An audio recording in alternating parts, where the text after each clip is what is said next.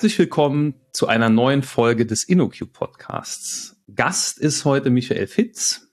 Java 21 ist gerade rausgekommen, ähm, vielleicht, mit, vielleicht sogar heute, je nach Release-Termin. Ähm, ja, Michael ist Java Champion und daher äh, müssen wir reden. Ja. Michael, so außer dich mit Java zu beschäftigen, was machst du sonst noch so bei InnoQ? Ja. Äh, genau, hi, ich bin Michael. Äh, ich mache halt meistens Java in meinen Projekten und sonst mache ich bei InnoQ das, was wir in Projekten halt so oder was in Projekten so anfällt. Also viel halt Backend, viel auf der JVM. Ich verirre mich aber auch schon mal ins Frontend und genau neben Projektarbeit schreibe ich Artikel, halt Vorträge und mache das, was so ein Consultant so tut. okay. Ähm, ja, Java 21 ist ein LTS, Long-Term Support äh, Release. Äh, was bedeutet das überhaupt?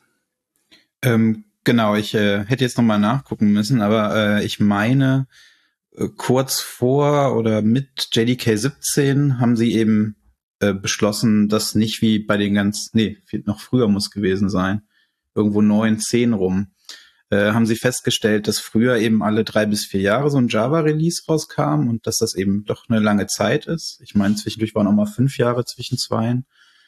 Und äh, dann wurde eben von Oracle vorgeschlagen, ähm, sie würden ganz gerne jedes halbe Jahr einfach Java releasen und das dann anders machen als vorher. Also vorher war es halt so, wir wollen fünf Features fertig haben und es kommt halt dann raus, wenn die Features fertig sind. Und äh, damit sind sie quasi umgeschwenkt.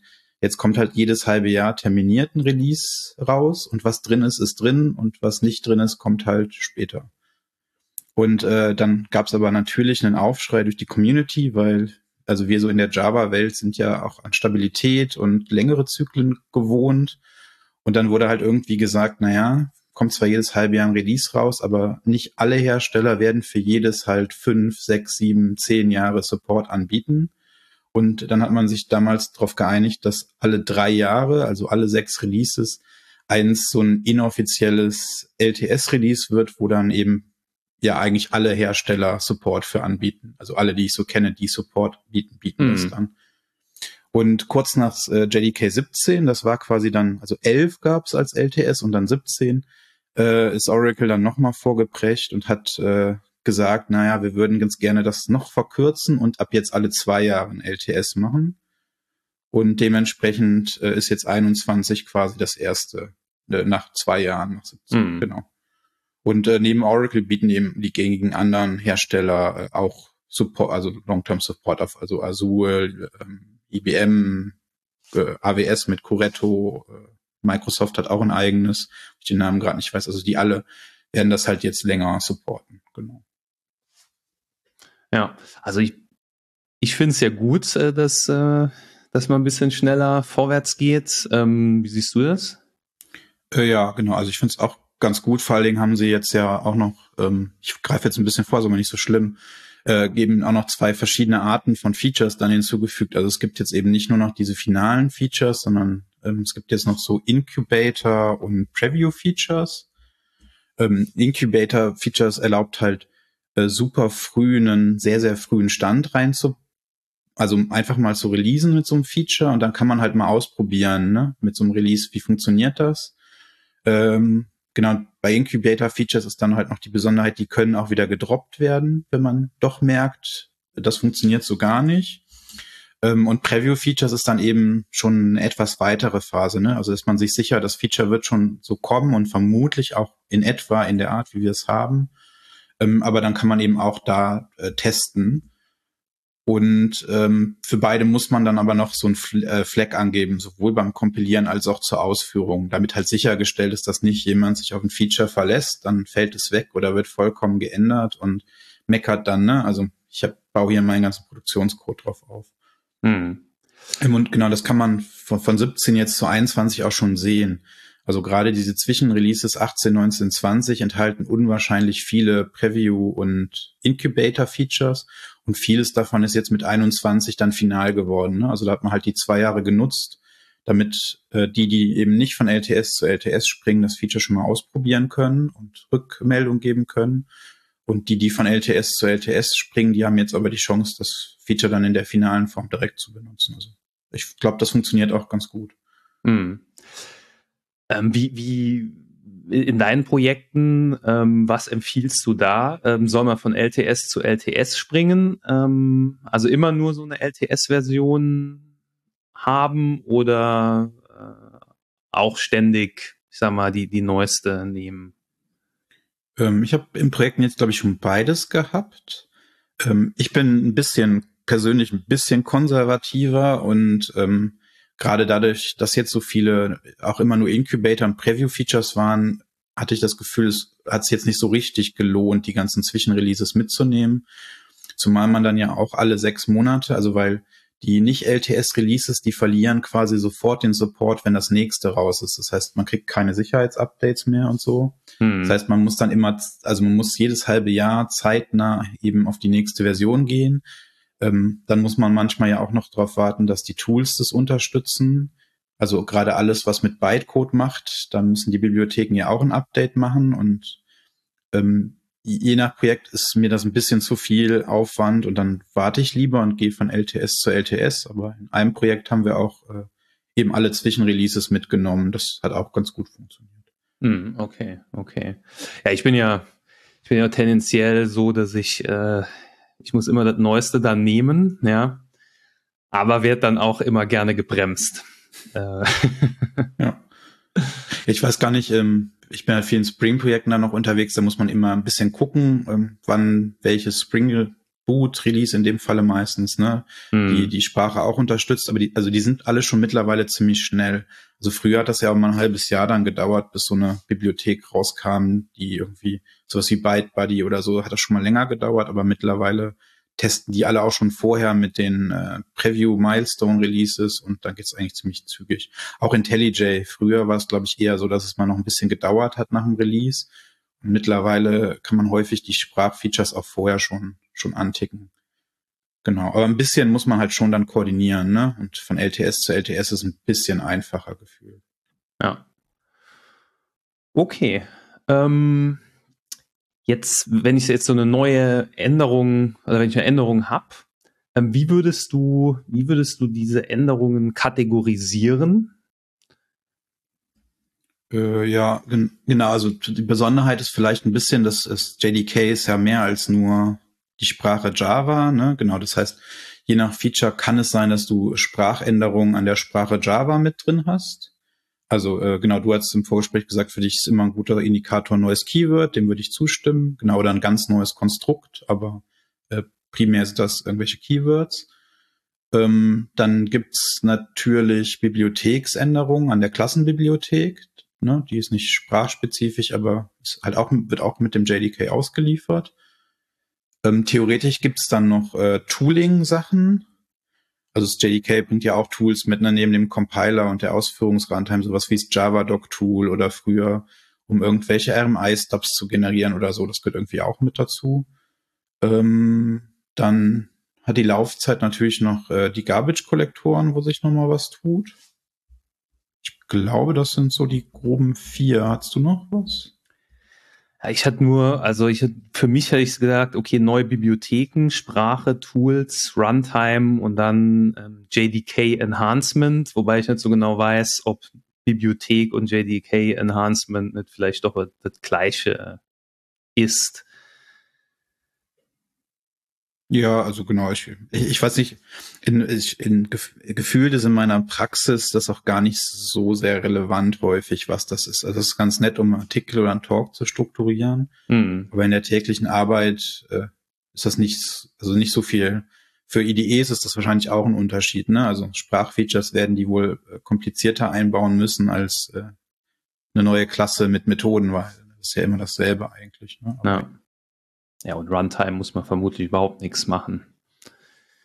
Ja, höchstens auf Regressions testen oder wer weiß, ne? Aber ja.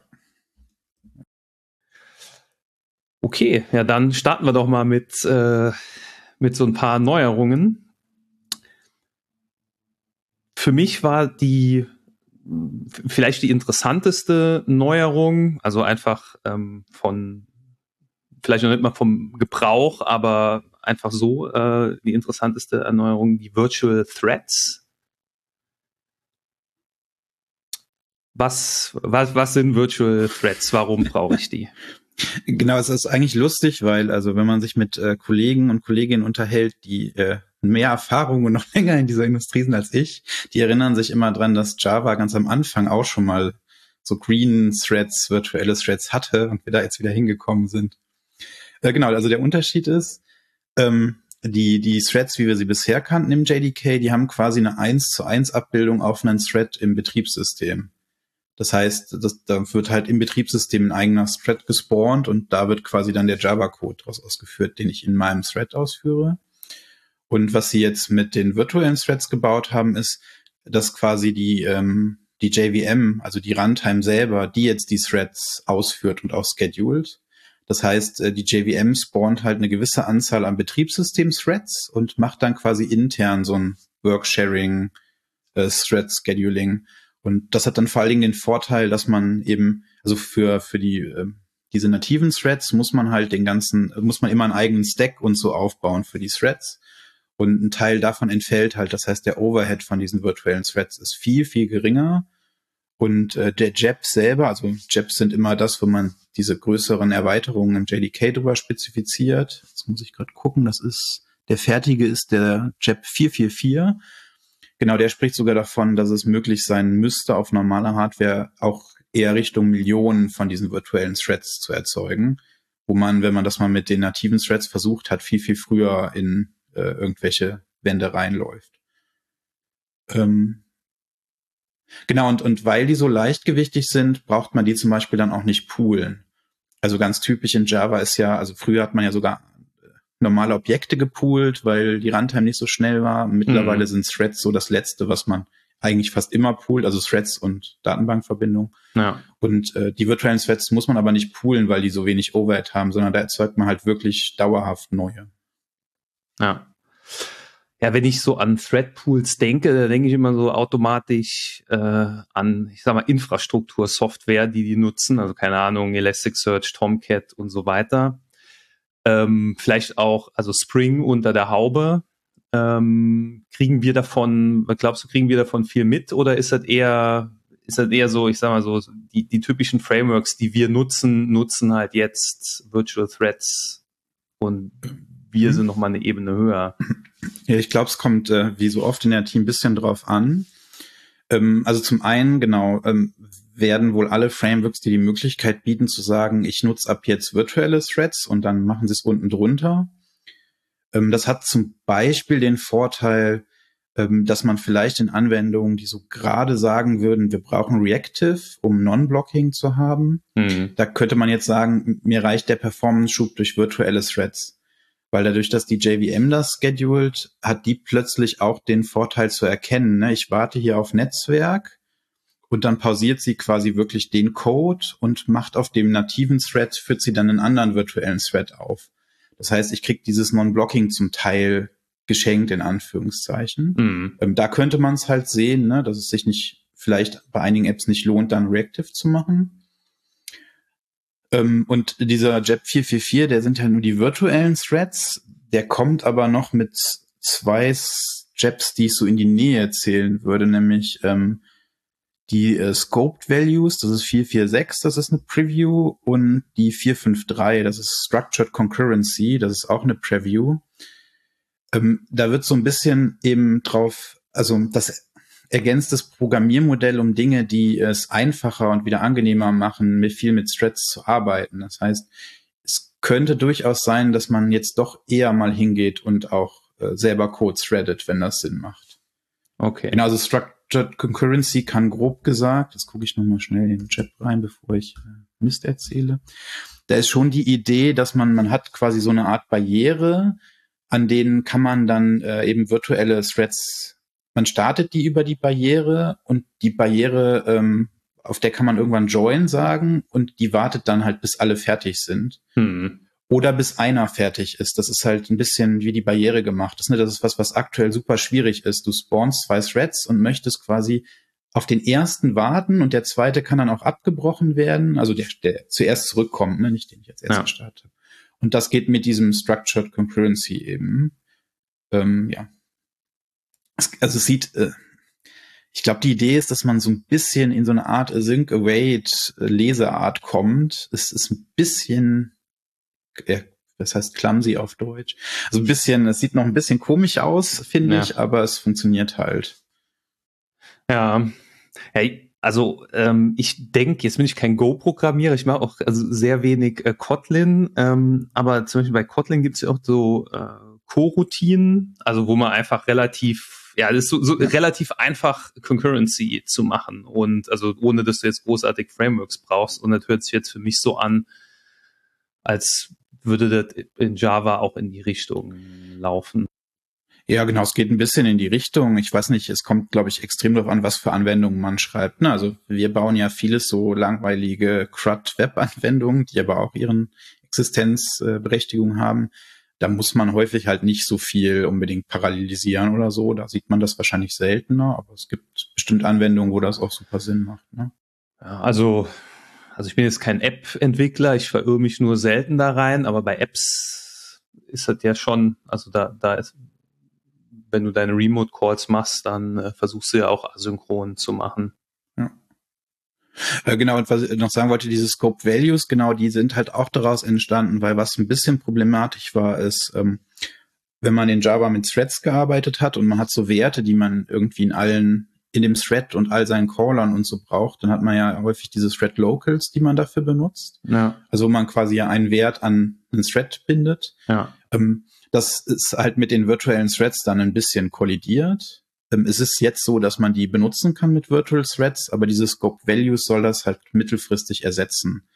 Und da sagt man, also das ist ein bisschen wie, ich weiß nicht genau, wie dieses Closure-Feature heißt, aber in Closure hat man das auch.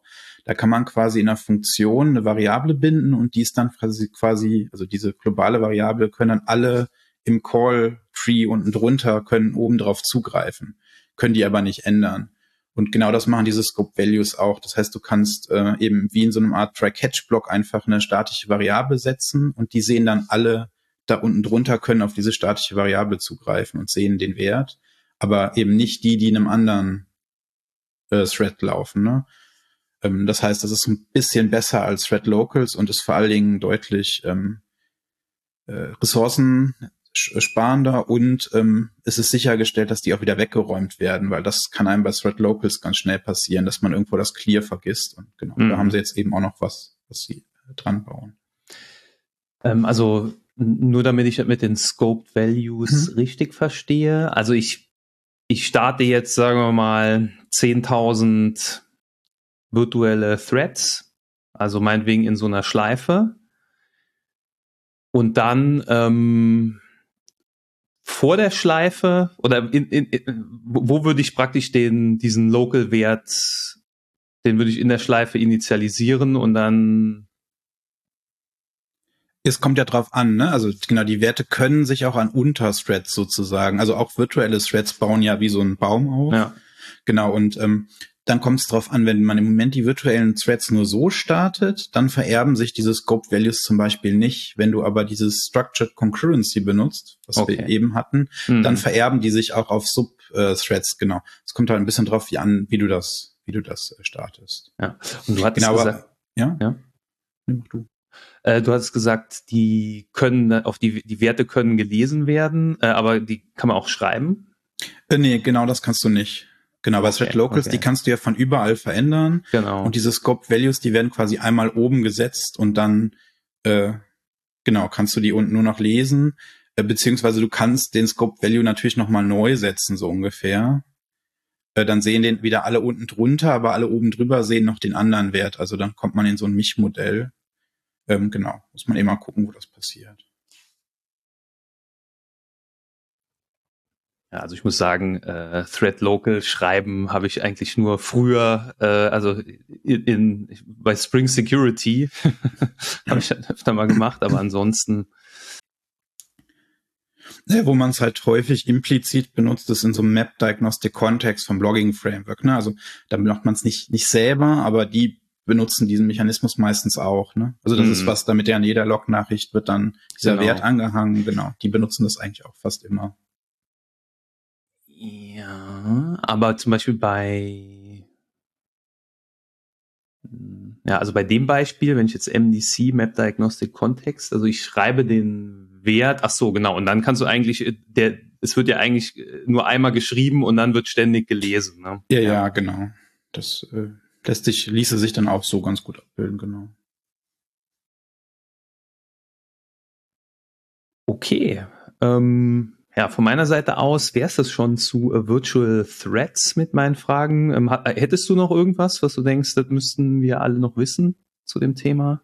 Äh, nö, also ich, ich kann da mal rausholen. Ich habe noch einen sehr guten YouTube-Vortrag von einem, von denen das implementiert hat, irgendwo gesehen. Wenn ich den noch mal finde, können wir die in den Shownotes packen. Ja, okay. Ja. Nächste, ähm, nächste Neuerung wären Record Patterns. Was ist das und warum brauchen wir die? Äh, genau, Records äh, müssten mit Java 17 damals schon gekommen sein. Ähm, genau, das, das Konstrukt äh, in Kotlin hatte das leicht vorher, da heißt das halt Data Classes, andere Sprachen haben das auch.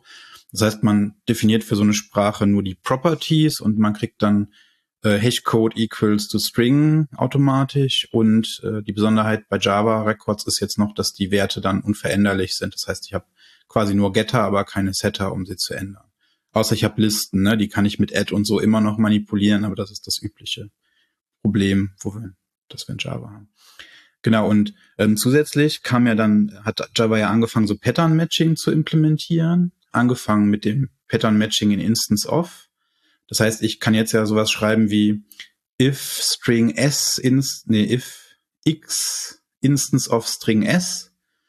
Und wenn es dann, also wenn x vorher als Object deklariert war, aber es ist ein String, dann habe ich quasi in dem if-Block automatisch an dieses S, was hinten dran kommt, den String gebunden und kann dann da auch alle String-Methoden drauf aufrufen.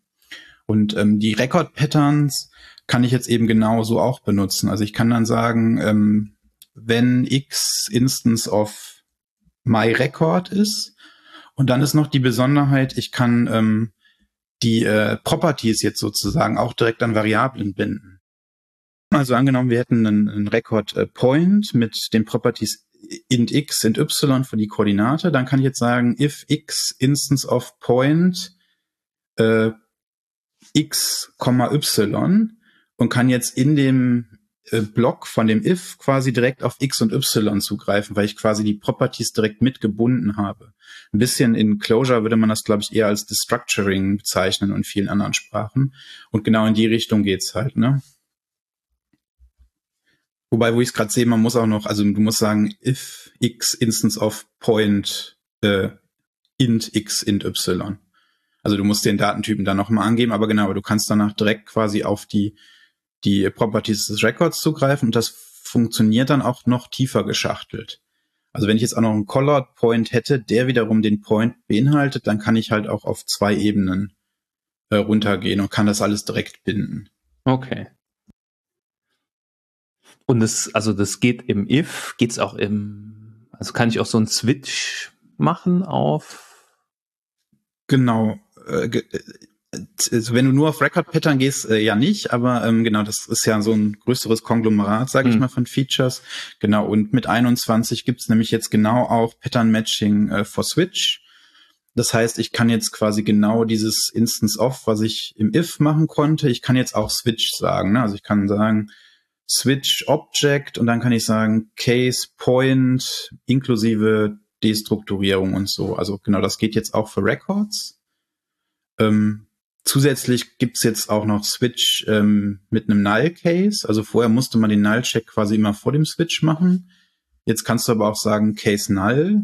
Dann hast du den, äh, den Null-Teil ausgedingst und ähm, das ist jetzt vielleicht sogar das größte Sprachfeature, wo ein neues Keyword dazukommt. Es gibt auch so Guard Clauses für das Pattern Matching im Switch.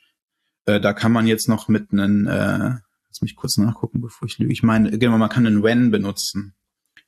Also du kannst jetzt schreiben case string s und dann when s.length größer 6. Dann würdest du in dieses Case wirklich nur reingehen, wenn es ein String ist und wenn der größer, äh, wenn der länger als sechs Zeichen ist. Okay. Ähm, genau, wo man dann eben drauf aufpassen muss, ist, es gibt ein paar Dinge, wo der Compiler sich dann weigert, nämlich ähm, das Beispiel aus dem JEP ist, meine ich, ähm, Char-Sequence und String. Also ein String ist eine Char-Sequence. Das heißt, wenn du erst einen Case hast, ähm, Case Char Sequence C und danach nochmal ein Case String S, dann würde der Compiler sich weigern, das zu kompilieren, weil er sagt, du kommst in dieses Case String S halt nie rein, ne? Hm. Weil ein String ja immer eine Char Sequence ist und es deswegen vorher schon äh, findet, genau. Genau, und so, das ist, äh. Erweitert halt dieses, also damit haben sie ja angefangen, ne? Also ich glaube, ihr Ziel war von Anfang an genau auch das jetzt im Switch machen zu können und sie haben dann ja das so schrittweise rausgezogen. Und das erste war halt, das im If zu machen und mhm. jetzt ist das Switch nachgekommen. Ja, ähm, also und was, was, ja? Nee, nee, mach erst mal noch. Also genau, und was da auch noch ein bisschen zukommt, ähm, und auch in das Feature, finde ich, gehört, sind dann noch äh, der JEP 443 Unnamed Patterns and Variables. Und zwar haben sie mit irgendeinem JDK damals den Unterstrich verboten als Variablennamen, weil das ging früher in Java. Und den haben sie jetzt wieder eingeführt. Und der hat jetzt eben die Besonderheit, dass der eine semantische Bedeutung hat, nämlich der zeigt an, die Variable wird nicht mehr verwendet. Das heißt, man kann danach nicht auf die Variable zugreifen. Und du kannst jetzt auch mehrere Variablen im gleichen Scope haben, die quasi alle Unterstrich heißen deswegen. Und ähm, wenn du nämlich genauso was hast wie du hast einen Colored Point, der besteht aus einer Color und einem Point mit XY und du willst nur das Y haben, dann kannst du jetzt in einem Zoom Switch tatsächlich einfach für alle Bestandteile, die du nicht brauchst, einen Unterstrich hinschreiben. Okay. Äh, ja. Und musst dir nicht irgendwie irgendwelche Namen ausdenken. Ähm, oder ähm, genau, also da kannst du die Unterstriche benutzen. Ähm, wo die noch häufig Sinn machen, ist in so einem Try-Finally, also zum Beispiel dieser MDC, den wir hatten, ähm, in äh, Logback beziehungsweise Simple Logging Facade für J, da gibt's halt so ein Closable, den du im Try Finally benutzen kannst. Und da musstest du dir bisher immer einen Namen ausdenken. IntelliJ hätte den gerne ignored genannt, damit er weiß, du tust damit nichts im Block. Und auch da kann man jetzt den Unterstrich benutzen. Hm. Ne? Okay. Und genau, also beziehungsweise es ist noch ein Preview-Feature, also es kommt äh, noch. Aber ähm, genau, die spielen halt so ein bisschen miteinander zusammen, ne? Die drei Sachen. Ja. Ja, interessant. Also ich denke so, äh, wenn jetzt der, wenn jetzt Scala-Developer äh, zuhören, die denken sich wahrscheinlich, ich hoffe, ich sage nichts Falsches, äh, das hatten wir schon vor 15 Jahren oder so.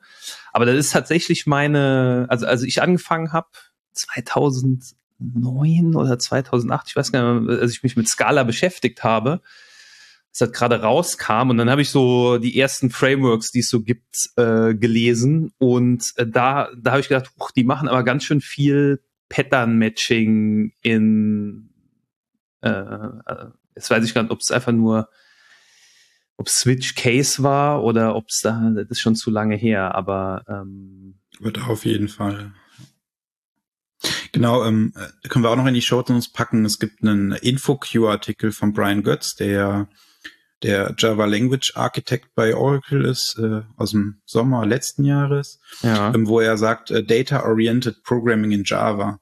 Und genau das sind alles so Features, die es ermöglichen. Dazu kommen noch diese Sealed Interfaces, die vor ein paar, mit 17, glaube ich, auch gekommen sind, wo du sagen kannst, na, dieses Interface A wird, darf nur von den Klassen A, B, C implementiert werden. Und dadurch kannst du zum Beispiel, wenn du darauf jetzt ein Pattern-Matching machst, weiß der Compiler ja auch, wenn du alle Fälle behandelt hast, weil der weiß ja, wenn es vorher ein Interface X war und es gibt nur ABC und du behandelst alle drei im Case, dann brauchst du halt kein Default mehr, ne? Weil mm, dann gibt mm. es alle.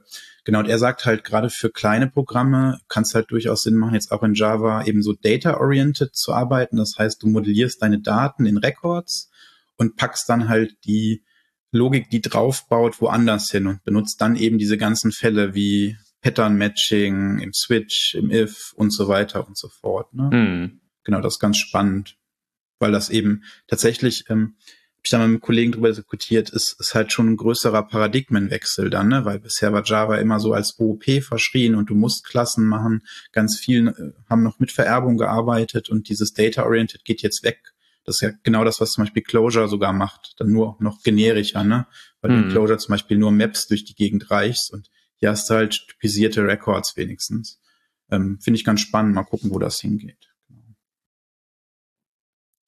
Okay, dann äh, ich würde mal weiterziehen. Und zwar äh, nächster Punkt, hast du ja am Anfang schon erwähnt, äh, die Runtime Garbage Collection. Da gibt's auch was Neues. Äh, genau, ich, also wenn ich es richtig überblicke, gibt's genau dafür eine Änderung, das ist der JEP 439 und das ist der ZGC, jetzt muss ich nochmal nachgucken. Ich weiß nicht, ist, steht's für Zero Garbage Collector? Ich merke mir immer Zero. Nee, einfach nur The Z Garbage Collector. Ähm, genau, der kriegt jetzt quasi auch diese äh, Generations. Also es gibt eigentlich das Feature, was man immer so kannte, wenn man Garbage Collector in Java er erklärt hat. Ne? Es gibt so eine Junk Generation, wo die Objekte zuerst reinkommen und dann wird die halt häufiger Garbage collected und wenn ein Objekt die irgendwie x-mal übersteht, dann wird es in so eine Old Generation kopiert. Mhm. Genau das haben sie jetzt für den auch nachgeführt. Also der hatte das vorher noch nicht.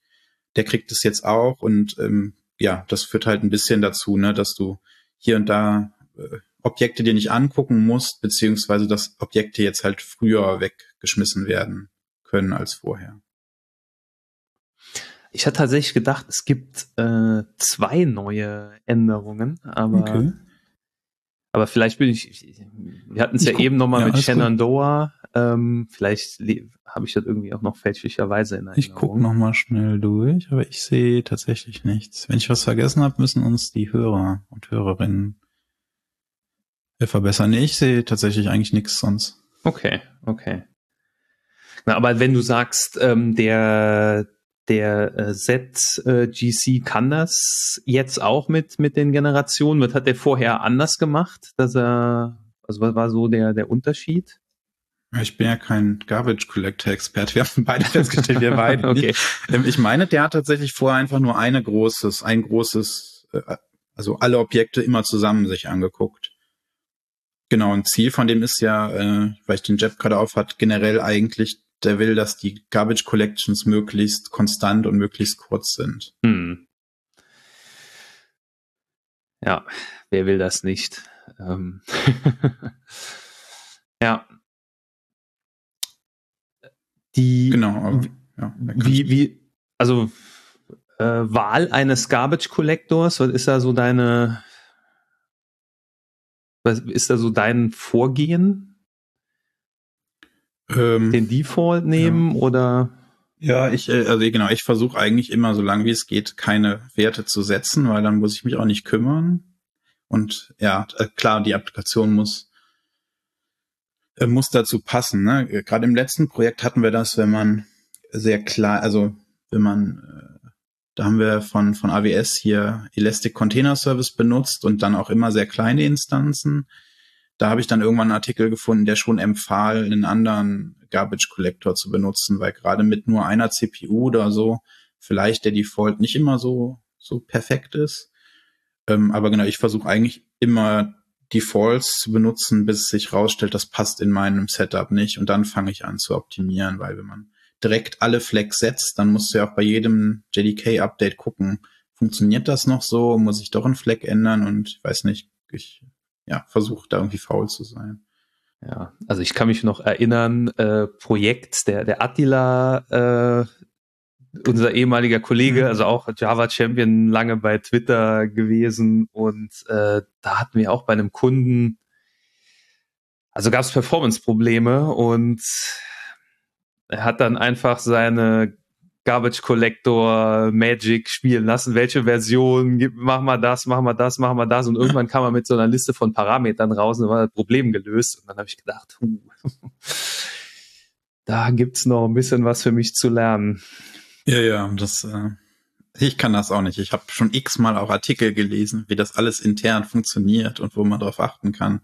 Und irgendwie verlässt es meinen Kopf dann aber auch schnell immer wieder. Gut, okay.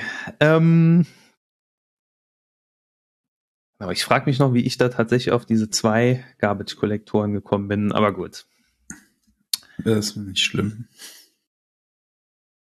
Ja, bevor ich zu den, sagen wir noch, zu, zu Preview-Featuren äh, komme, wobei ich, wobei wir eigentlich die, die ich mir notiert habe, schon fast alle hatten, ähm, gibt's noch Gibt es noch andere Änderungen, wo du sagst, ähm, die, über die sollten wir Bescheid wissen? Äh, also genau, final ist auf jeden Fall noch die Sequence Collections. Die sind mit 21 nämlich auch final geworden, genau, JEP 431.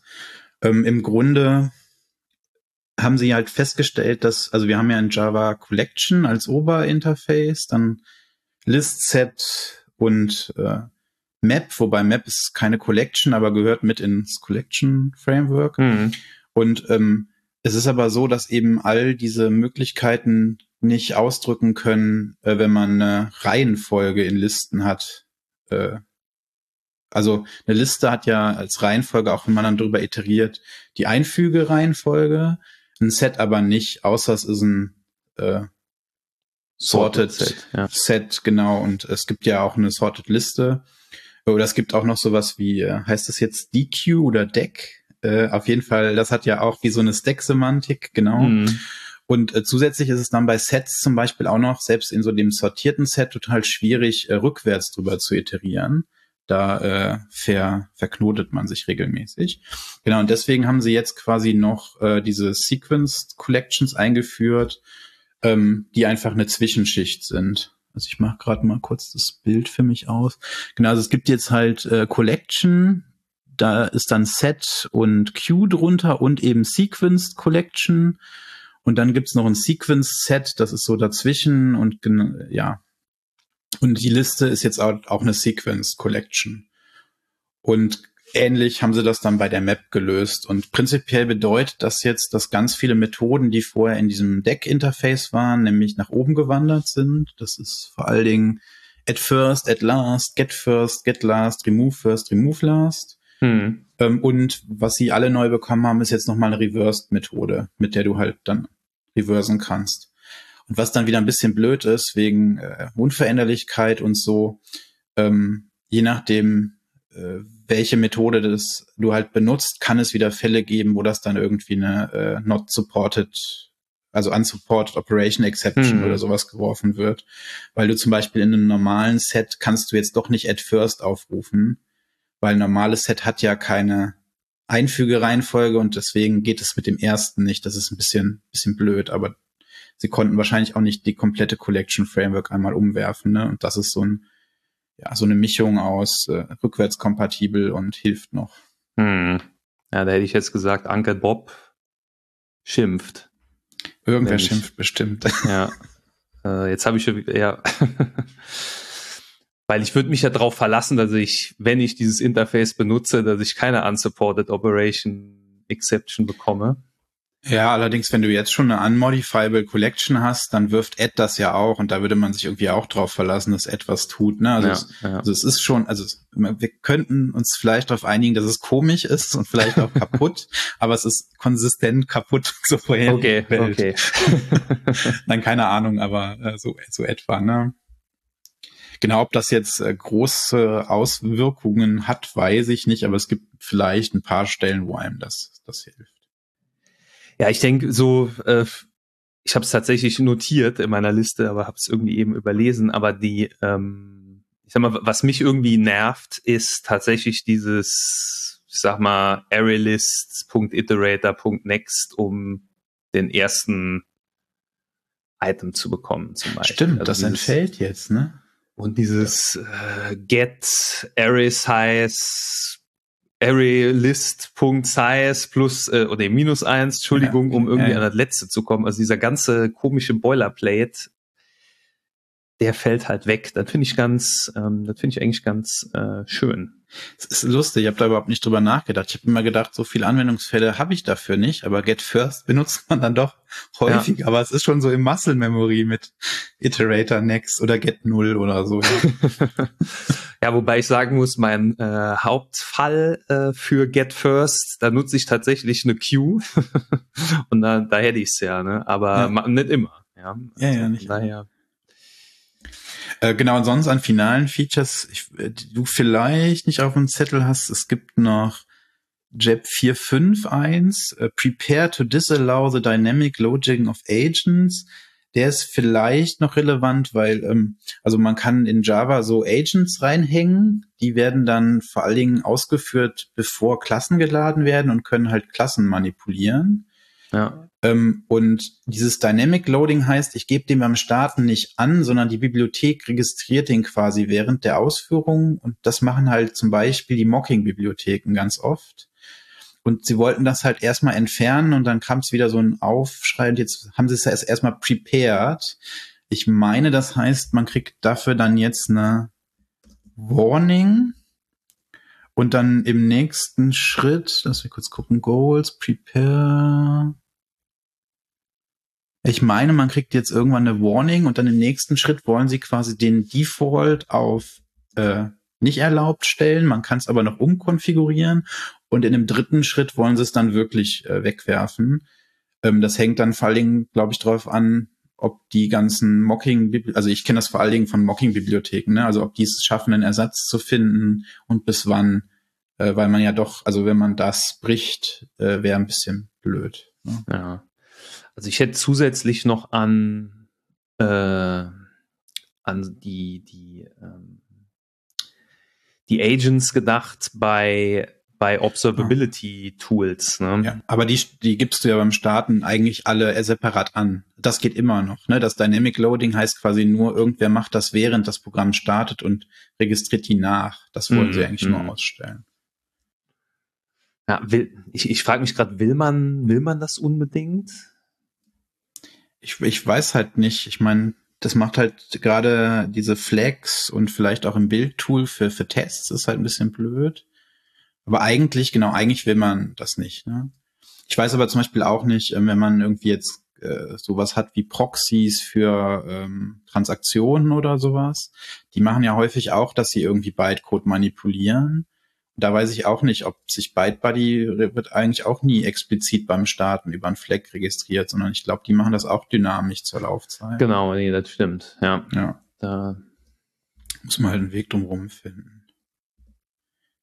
Genau, und wenn man sonst noch sich ähm, also diese ganze LTS zu LTS anguckt, dann gibt's in JDK 18 noch so ein paar finale Feature, nämlich äh, zum Beispiel UTF-8 by Default, das ist der JEP 400.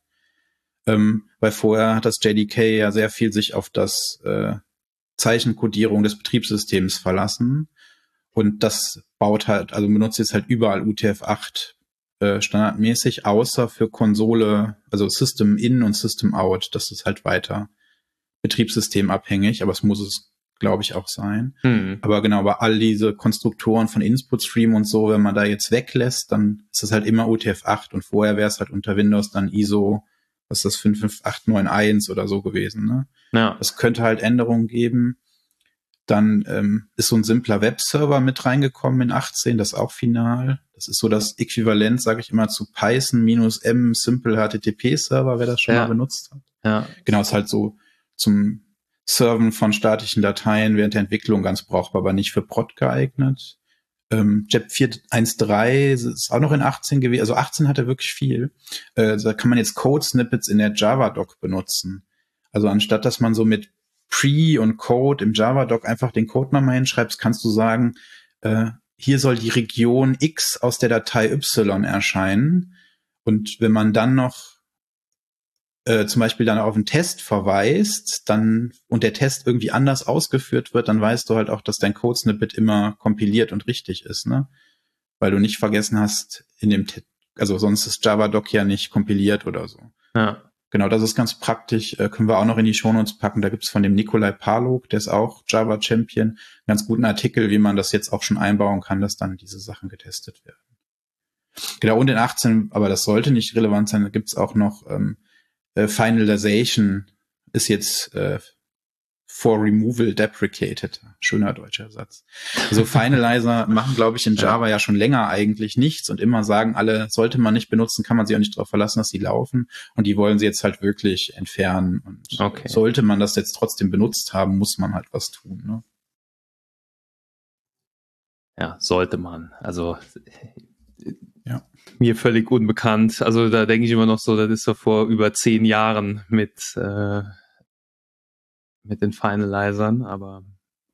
Ja, also ich, ich habe mit Java, also ich habe noch ein bisschen was in der Schule mit 1.4 gemacht, aber beruflich halt ab 1.5 und da war eigentlich immer schon klar, benutzt keine Finalizer, macht damit nichts und ich habe, glaube ich, auch noch nie eingeschrieben. Ja. Genau, Das sind jetzt wahrscheinlich eher 15 Jahre sogar. okay, ich, also wenn, wenn sonst nichts mehr ähm, aus 18 äh, ist, dann würde ich noch mal auf so ein paar Preview-Features kommen. Die meisten Sachen, die hast du schon erwähnt, wie Unnamed Everything, Structured Concurrency, Scoped Values.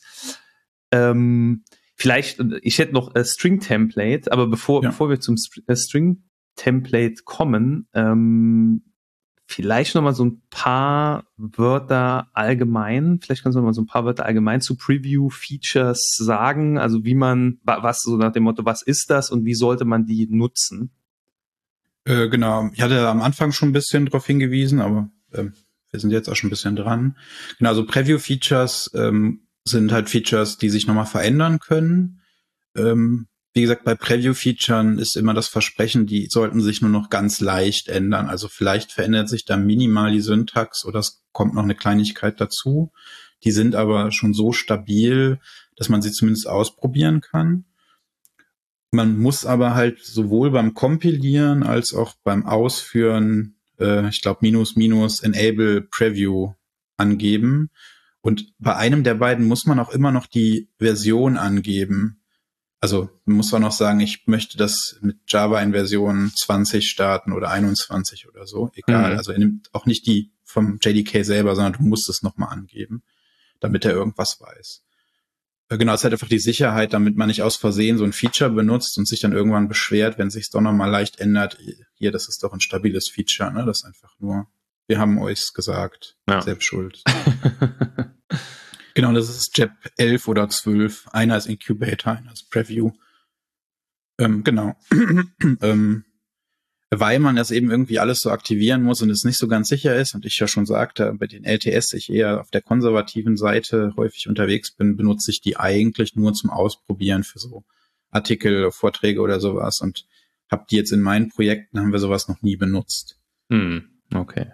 Aber, also ich weiß, wenn ich mir so angucke, welche dann wie final reingekommen sind, kann man das sicherlich tun, ohne dass man riesige Wartungsaufwände hat. Wenn man denn unbedingt damit jetzt schon anfangen möchte, dann kann man das, glaube ich, schon tun.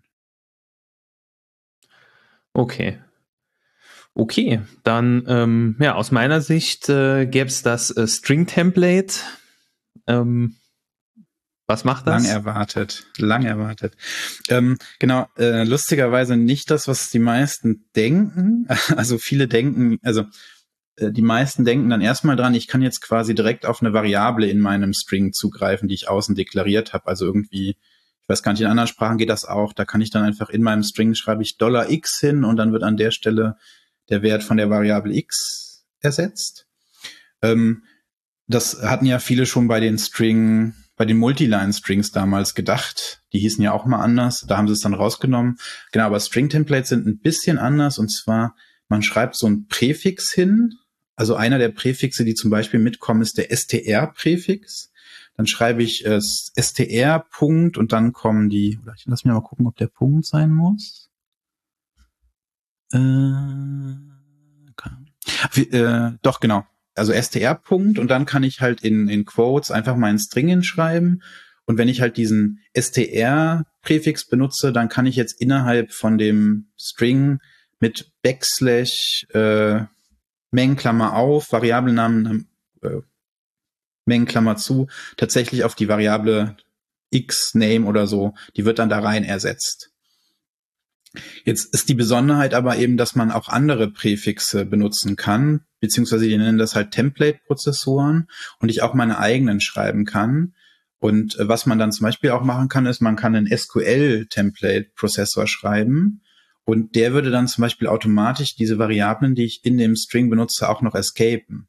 Das heißt, da ist halt auf jeden Fall schon eine Ecke weiter gedacht als nur, da kann man jetzt eine Variable in den String schreiben. Hm. Genau. Genau, die, also das, was den meisten halt einfällt, sind ist ein JSON-Template-Prozessor, ein SQL-Prozessor, aber theoretisch könnte man sich da wahrscheinlich auch noch andere Dinge für, für ausdenken, ne, die sinnvoll sind. Wahrscheinlich auch nicht sinnvolle Dinge, aber. Ja.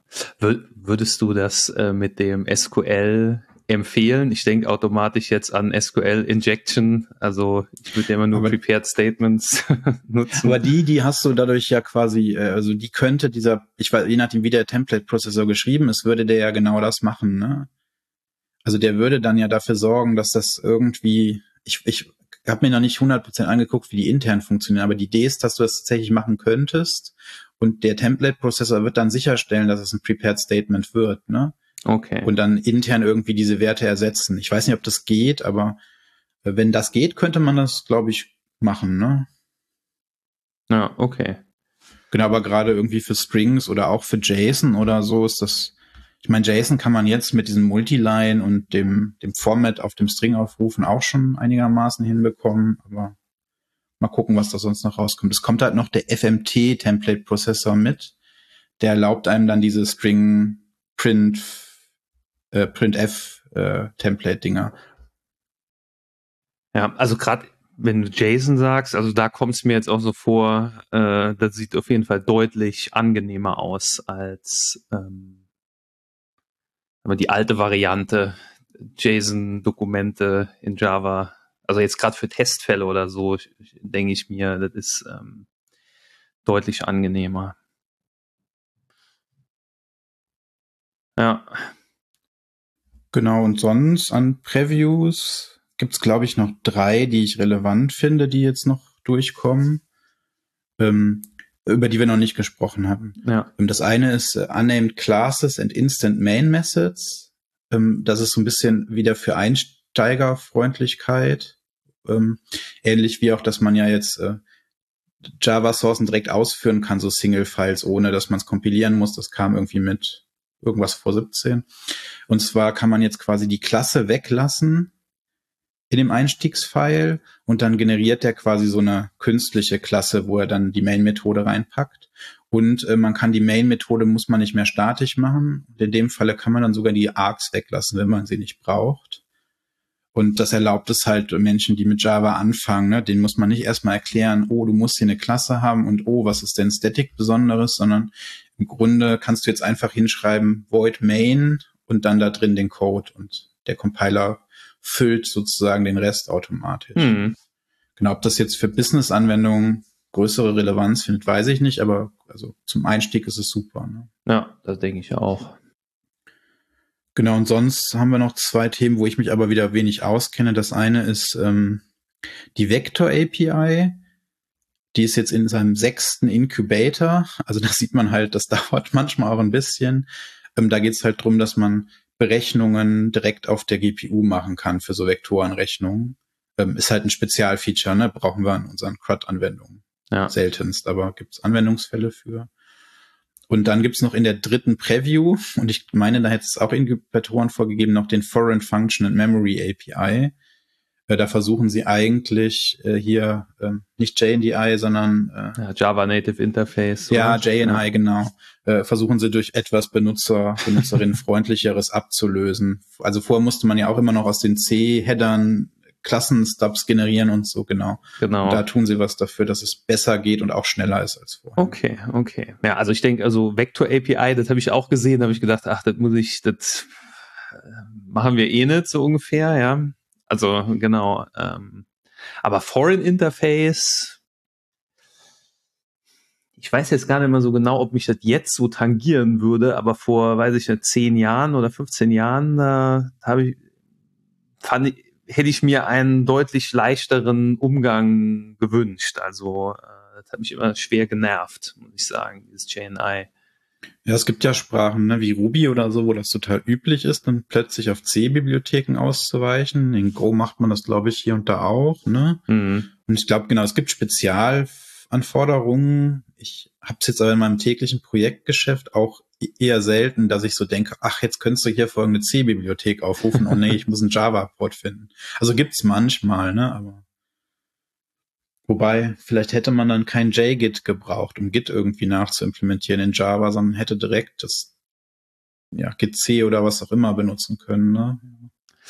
Ja, also ich hätte früher ich mal so ähm, so Client-Anwendungen gemacht, so Software-Telefone, die praktisch auf auf normalen Rechner laufen.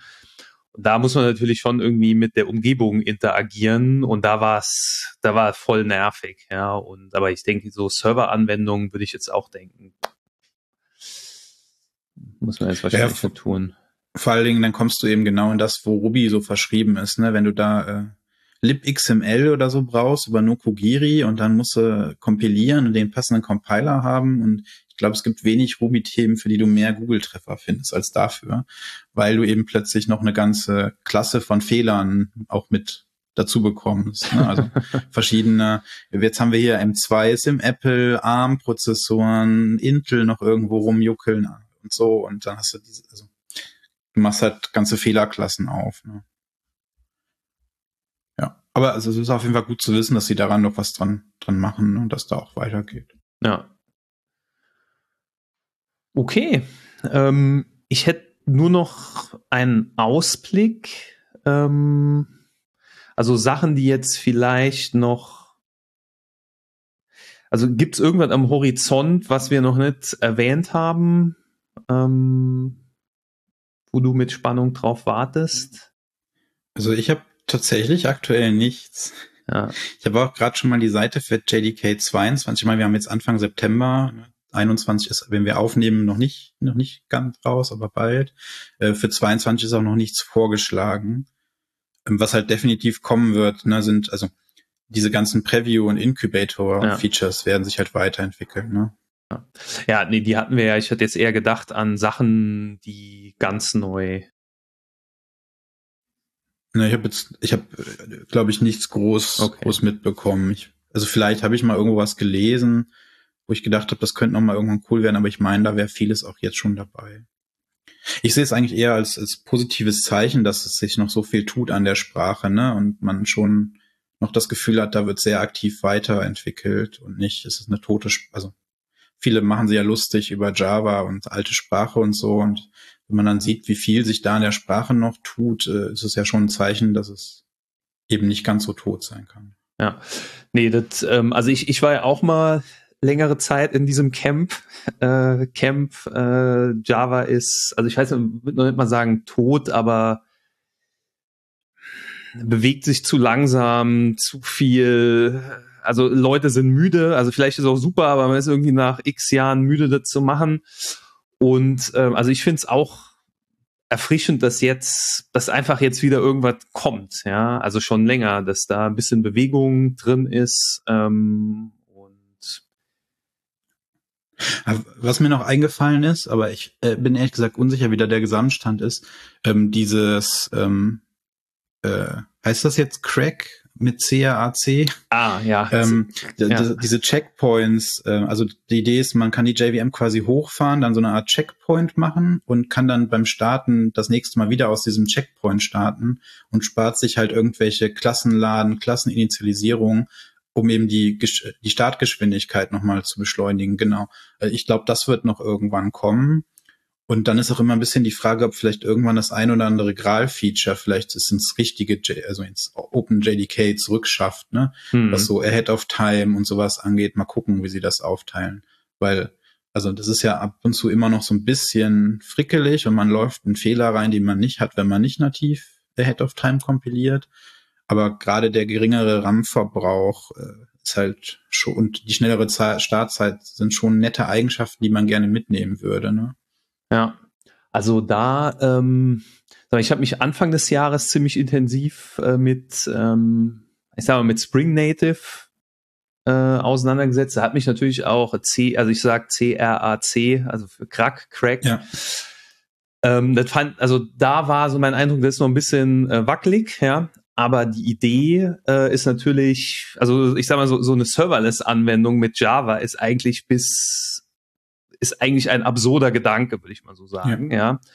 Ähm, aber mit, ähm, mit äh, Crack, ähm, vielleicht sogar in Verbindung mit, ich sag mal, Kral VM, äh, ist das auf jeden Fall super interessant. Also da bin ich auch mal gespannt. Ja, genau. Und ich weiß gar nicht, sonst fehlt vielleicht auch noch irgendwas für Pattern Matching, was ich jetzt nicht auf dem Schirm habe, weil ich nicht so der Scala-Mensch bin oder so. Oder ne, da nie lang gearbeitet habe, das nehme ich mal an, kommt dann auch noch, weil den Weg haben sie jetzt ja angefangen und gehen sie halt sehr konsequent. Ja. Und da sie ja irgendwann jetzt auch angefangen haben, mal Dinge zu entfernen, äh, könnte es ja auch durchaus sein, dass man vielleicht doch noch mal das neues Collection Framework bekäme oder so, halte ich für eher unwahrscheinlich, weil das zu weitreichend ist. Aber hm. jetzt, wo sie auch mal Dinge entfernen können, äh, genau. Okay, dann ähm, Michael, vielen, vielen Dank und auch danke an die Zuhörer und wir sehen uns beim nächsten Mal und auf jeden Fall äh, Happy Java 21 Downloading. Bis dann. Tschüss.